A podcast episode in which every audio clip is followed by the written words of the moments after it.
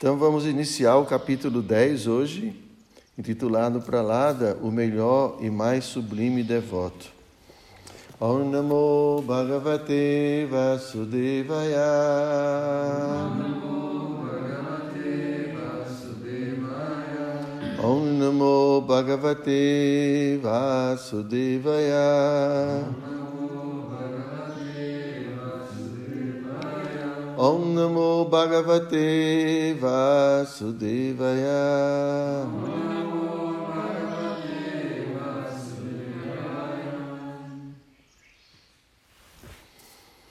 Então vamos ler aqui o resumo do capítulo. Este capítulo descreve como a suprema personalidade de Deus, Deva, desapareceu após satisfazer Pralada Maharaj. Também descreve uma bênção dada pelo Senhor Shiva. O Senhor Nishinradeva quis conceder a Pralada Maharaj consecutivas bênçãos, mas Pralada Maharaj, julgando-as um empecilho ao progresso espiritual, não aceitou nenhuma delas, ao contrário.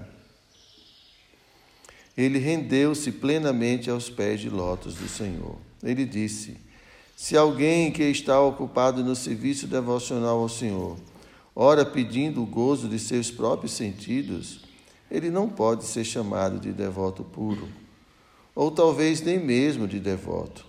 Ele pode ser considerado apenas um comerciante ocupado em fazer negócios. Do mesmo modo, o mestre que quer satisfazer seu servo após receber o serviço por esse prestado, não é um mestre de verdade. Pralada Maharaj, portanto, nada pediu à Suprema Personalidade de Deus. Ao contrário, ele disse que se o Senhor quisesse lhe dar alguma bênção, desejava então que o Senhor o assegurasse de que ele jamais seria induzido a aceitar quaisquer bênçãos com as quais pudesse satisfazer desejos materiais. Muitas vezes é possível vermos o serviço devocional sendo executado com desejos luxuriosos.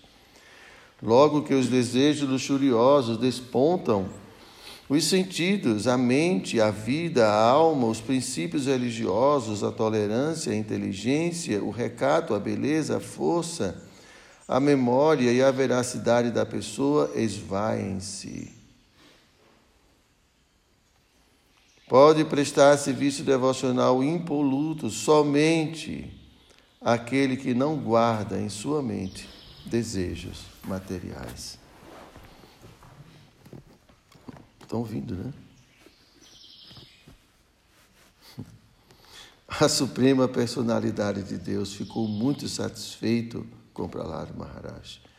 Devido à imaculada devoção deste, no entanto, o Senhor lhe deu uma bênção material, de que ele seria perfeitamente feliz nesse mundo e em sua próxima vida estaria em Vaikunta. O Senhor deu-lhe a bênção de que ele seria o rei deste mundo material até o fim do milênio, Manvantara, e que, embora estivesse neste mundo material, contaria com todas as condições de ouvir as glórias do Senhor e depender plenamente do Senhor, prestando-lhe serviço através de Bhakti Yoga pura. O Senhor aconselhou Pralada a que executasse sacrifícios através de Bhakti Yoga, pois este é o dever do rei. Pralada Maharaj aceitou tudo o que o Senhor lhe oferecera e orou ao Senhor que libertasse o seu pai. Em resposta a esta oração, o Senhor assegurou-lhe que na família de um devoto tão puro como ele, não apenas o pai do devoto, mas também os antepassados que estão incluídos nas últimas 21 gerações são liberados.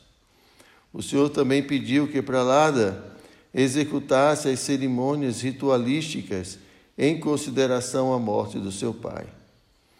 Depois, o senhor Brahma, que também estava presente, ofereceu muitas orações ao Senhor, expressando seu agradecimento ao Senhor devido ao fato de este ter oferecido bênçãos a Prahlad Maharaj.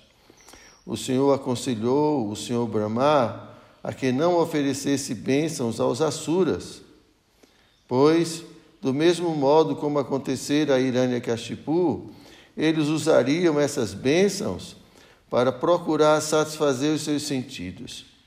Foi então que o Senhor Nrsimhadeva desapareceu. Naquele dia, o Senhor Brahma e Shukracharya instalaram Prahlad Maharaja no trono do mundo. Assim, Narada Muni descreveu a Judhishthira Maharaj, o caráter de Prahlad Maharaj, e em continuação narrou o episódio em que o Senhor Ramachandra mata Ravana e a morte de Shishupali Dantavakra em Dwaraka Yuga. Desculpa, Dwapara Yuga. Shishupala, evidentemente, emergiu na existência do Senhor e com isso alcançou Swayudya Mukti. Narada Muni louvou Yudhishthira Maharaj porque Krishna, o Senhor Supremo, era o maior amigo bem-querente dos Pandavas e quase sempre permanecia na casa deles. Portanto, a fortuna dos Pandavas era maior do que a de Pralada Maharaj. Mais tarde, Narada Muni descreveu como o demônio Mayadanava construiu Tripura para os demônios, que se tornaram muito poderosos e derrotaram os semideuses. Devido a esta derrota, o senhor Rudra, Shiva, demoliu Tripura.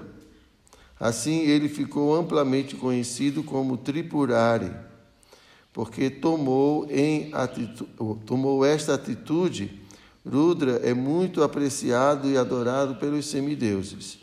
Essa narração ocorre no final do capítulo. Sila Prabhupada aqui já. Então vamos ler o verso número 1. Sri Narada Uvacha Bhakti Yogasya Tat Sarvam Antarayatayar Bhaktaha. Man, Manya Rishikesham. Ismayamana Uvachaha.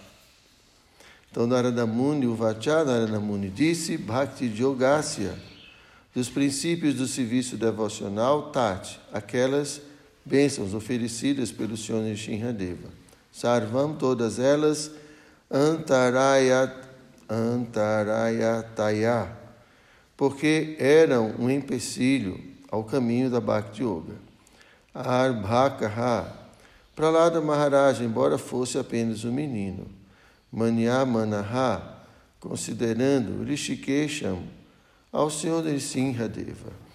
Ismayamanaha, sorrindo, Uvacha disse Ha no passado. Então vamos à tradução e o significado que foram dados por sua divina graça, Srila Prabhupada. O santo Narada Muni continuou: Embora Prahlada Maharaja fosse apenas um menino, ao ouvir as bênçãos oferecidas pelo Senhor Nrsimhadeva, considerou-as um empecilho ao caminho do serviço devocional. Então sorriu com muita meiguice e falou o seguinte. Então vamos ao significado. As conquistas materiais não são a meta última do serviço devocional. A meta última do serviço devocional é o amor a Deus. Portanto, embora fossem materialmente muito opulentos, Prahlada Maharaj, Dhruva Maharaj, Ambarisha Maharaj, Judhishthira Maharaj e muitos outros ex-devotos, eles empregavam sua opulência material no serviço ao Senhor e não no gozo de seus próprios sentidos. Evidentemente, possuir opulência material sempre é perigoso, porque, sob a influência da opulência material, a pessoa pode desviar-se do serviço devocional. Todavia, o devoto puro, Anyab Hilashita Shunyam, jamais fica cativo da opulência material. Ao contrário, tudo que possui, ele ocupa 100% a serviço do Senhor. Quando a pessoa se deixa seduzir pelas posses materiais, elas são consideradas como ofereci, oferecidas por Maia. Porém, quando a as emprega apenas no serviço, elas são consideradas dádivas de Deus ou condições propícias oferecidas por Krishna para que ela aumente seu serviço devocional. Om Gyanya Timirandasya Gyanam Jana Shalakaya Chakshu Militam Jena Tasmai Shri Gurave Namaha. Shri Chaitanya Manobhistam Staptam Jena Bhutale Swayam Rupa Gadamahyam. Yadati Swapadam Tikam. Namo Vishnu Padaya Krishna Prestaya Bhutale Srimati Dayananda Goswami Nitinamine Namo Vishnu Padaya Krishna Prestaya Bhutale. Srimati Bhakti Vedanta Swamini Dinamine Vanchakal Patarubhyascha Kripa Sindhu Bhya Eva Cha Patita Nam Pavani Bhyo Vaishnavi Bhyo Namo Namaha.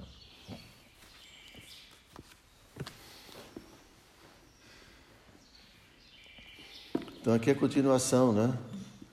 Ah, então Narada Muni está explicando que para lá da Maharaj não quis aceitar as bênçãos, pelo menos inicialmente as bênçãos dadas pelo Senhor Nishinradeva, porque ele considerava aquelas bênçãos um, poderia ser um empecilho para o seu desenvolvimento espiritual.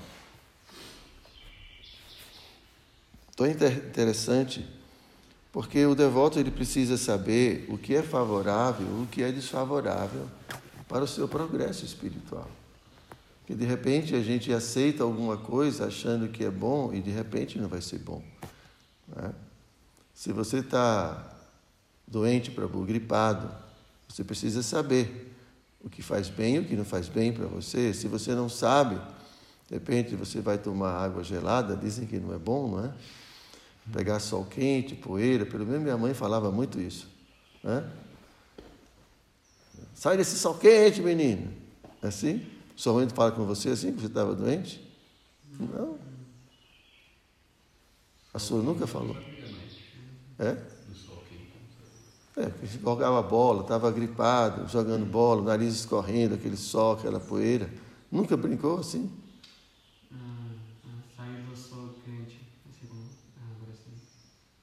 Hein, Copala? Sua mãe já chamou muito você? Demais. Então, assim, é, parece engraçado, mas isso é fundamental. Porque a gente, na nossa imaturidade, nós podemos aceitar muitas coisas pensando que elas podem ser favoráveis e elas podem ser muito prejudiciais a nossa vida, o nosso desenvolvimento espiritual. Então, o devoto, ele precisa aprender o que faz bem e o que não faz bem para ele. E aqui, para no final do significado, ele fala algo interessante, né, que quando. Deixa eu só ler aqui o que Prabhupada fala, né? Quando a pessoa se deixa seduzir pelas posses materiais, elas são consideradas como oferecidas por Maia. Porém, quando as emprega apenas no serviço, elas são consideradas dádivas de Deus. Interessante, né? Então, quando o devoto ele fica em Maia, em virtude é, das conquistas, suas conquistas materiais. Então é dito que isso não foi uma bênção de Krishna, isso foi uma bênção de Maya. Maya também dá suas bênçãos, né? Abençoa o devoto. Porque isso é uma forma de, assim, de desviar o devoto. Não desviar, ela não tem o interesse de desviar, né? A gente aprende que Maya sempre está testando o devoto. Então, é, uma, uma forma de uma forma de, de desviar alguém do seu caminho é oferecer diferentes tipos de atrativos. Né? Imagine você está numa estrada, você está indo viajar e é, no, no, no, ao as margens da estrada a gente tem muitas coisas interessantes. Também passa num parque né, de um parque assim com, com roda gigante, essas coisas. Então, né, o, a Tilta gosta muito disso. Então ele para o carro, vamos brincar um pouquinho aqui, aí para e vai na roda gigante, fica ali. Ou então, né, passa na frente de um quartel militar, aí então a baricha vai parar, vai querer ver o canhão, vai querer ver as coisas lá, e fica lá intertido, em vez de seguir em frente, para e fica lá. Ah, eu vou morar aqui, vou construir uma casa aqui, né, e fala lá com o general, já quer ficar lá morando. Né. E assim por diante, né? A gente vai passando e vai vendo uma clínica, Ayurveda, ah, eu quero ficar nessa clínica, eu quero fazer um curso, eu quero aprender isso, eu quero aprender. Estou brincando. Então a gente né, vai se intertendo com muitas coisas e esquece de, de seguir em frente. Então Maia oferece muitas coisas para a gente. Oferece poder. É quem gosta de poder, né, gosta de mandar, então se torna o comandante do templo, se torna o presidente do templo, se torna, sei lá, qualquer coisa, sannyasi, mestre espiritual, se, se torna poderoso, né? Maia, só que Maia eh, faz isso e o devoto acha que que está naquela condição. Né? E quando menos espera, né, ele não está pronto para aquilo. Às vezes Krishna dá dinheiro. Use Lakshmi, porque Lakshmi é outra coisa. Krishna dá dinheiro. Maia dá dinheiro para a gente. Né? Aí o bolso cheio de dinheiro, hein, Paulo? Aí vai querer desfrutar no mundo, vai querer fazer muitas coisas e esquece o serviço devocional. Cristo dá muitas coisas, um namorado, uma namorada, né? e a gente fica deslumbrado. Né? Esquece o serviço devocional. Cristo dá muita. O Cristo não. Quando a gente esquece, é Maia que está dando. Mas quando é Krishna que está dando, então o devoto está pronto para oferecer tudo a ele. Por isso que Krishna dá. Né? Normalmente Krishna tira. Normalmente Krishna tira tudo para o devoto se render completamente a ele. Esse é Krishna.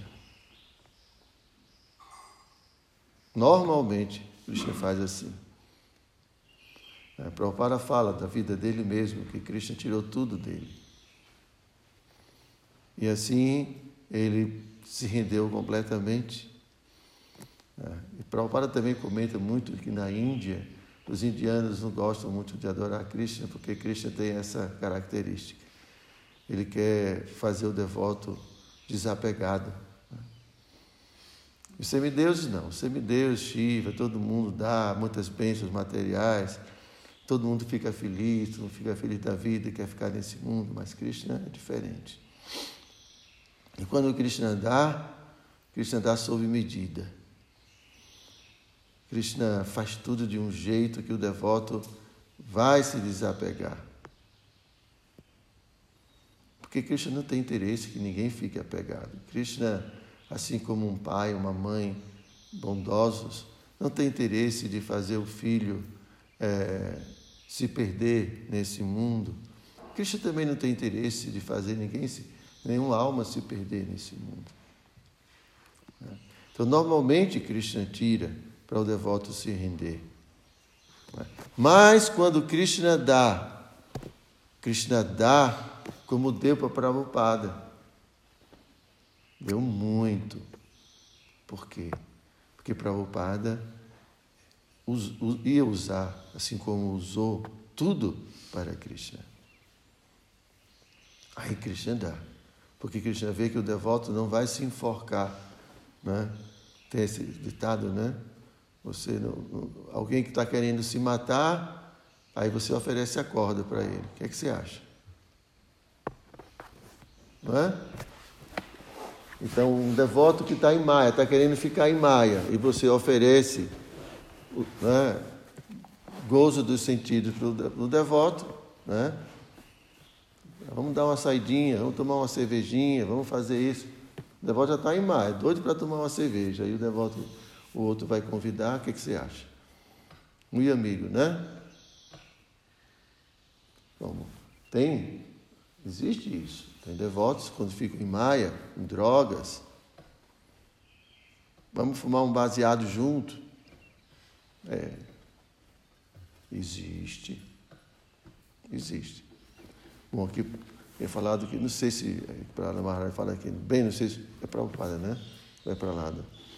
Que, não sei se é um devoto mesmo, né? Falar devoto. Devoto é muito. Somos projetos de devoto. Né? Projetos de devoto.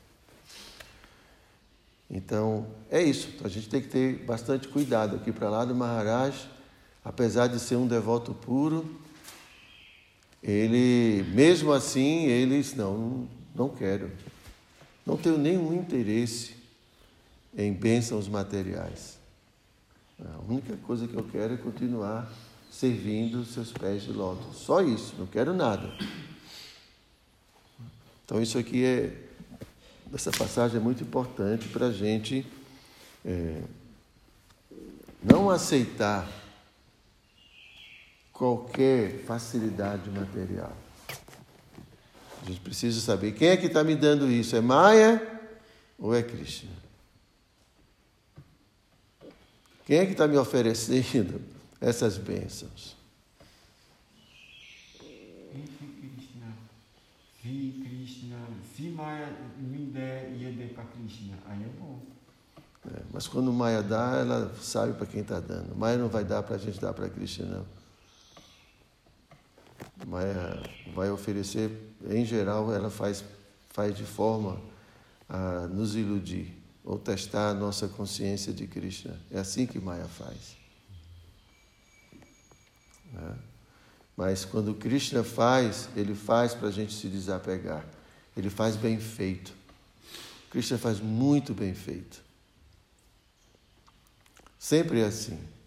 Por isso que a gente fala, Krishna, por favor, se for o melhor para mim, tá certo. Se isso for o melhor para que eu possa chegar ao abrigo dos seus pés de lótus, então pode vir aí o que, o que, o que vier. Mas se não for o melhor para mim, por favor, afaste isso de mim. Se o devoto ora assim. Seja o que for, se for o melhor, que venha. Se for, não for bom para mim, não for bom para o meu avanço espiritual, vai me distanciar do abrigo dos seus pés, então, por favor, afaste isso de mim. O devoto tem que ter coragem de dizer isso. Né? Porque às vezes é uma coisa gostosa. E a gente está ali, né? É bom para mim, Krishna, então está certo. Se não é bom, então, por favor, né? me proteja. Seu devoto. Ok, gente? Vocês têm alguma pergunta?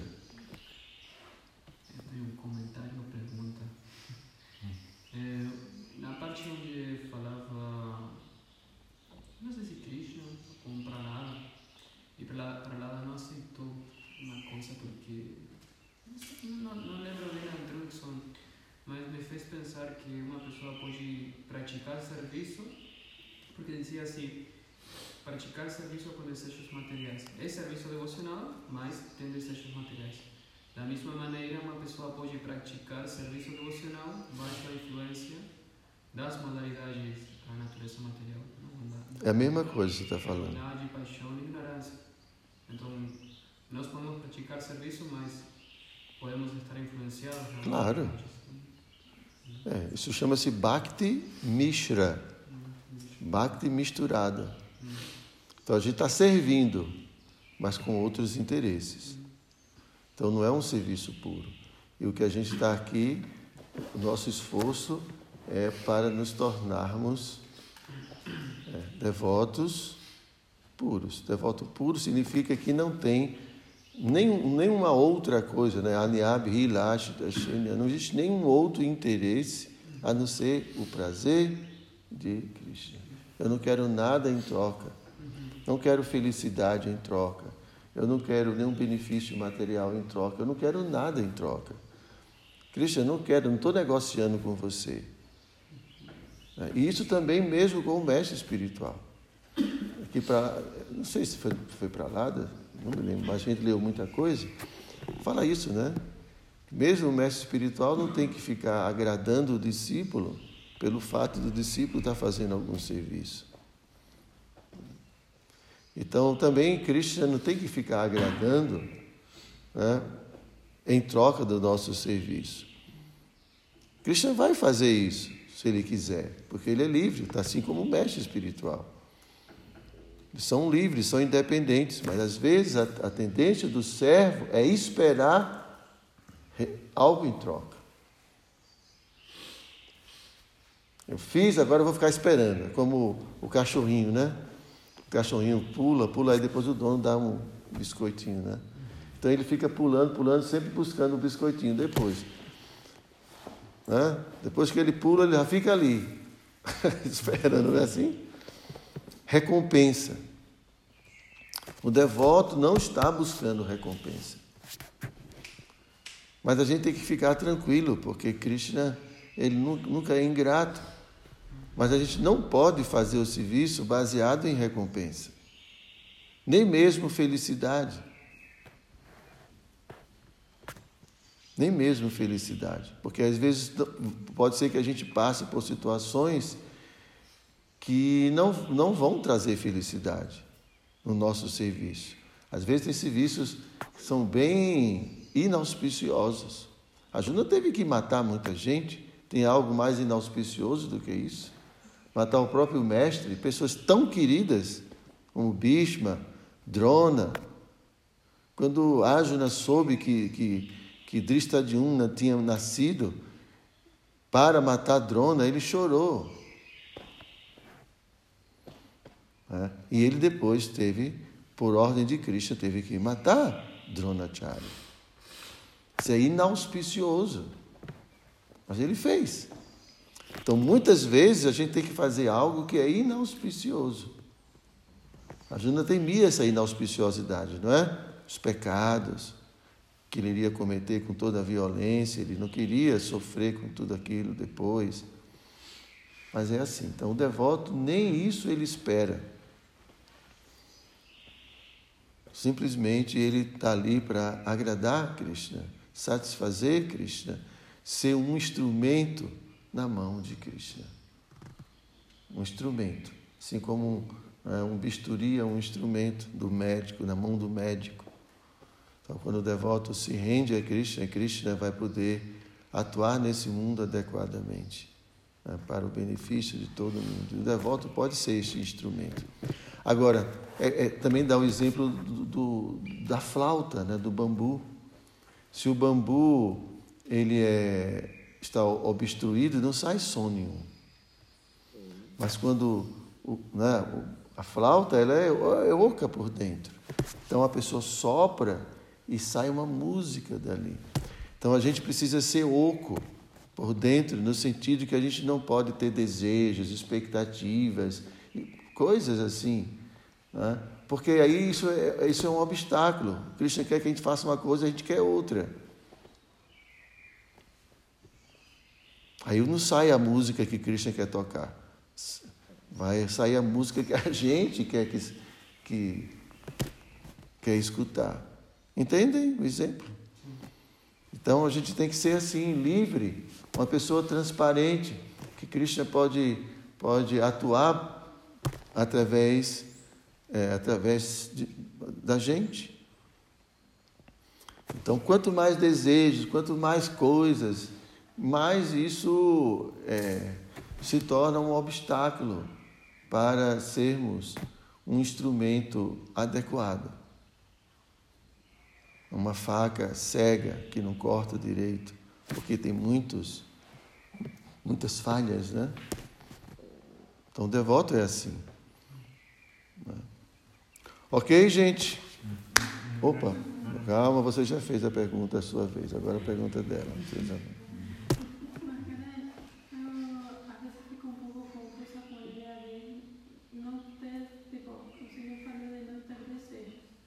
materiais.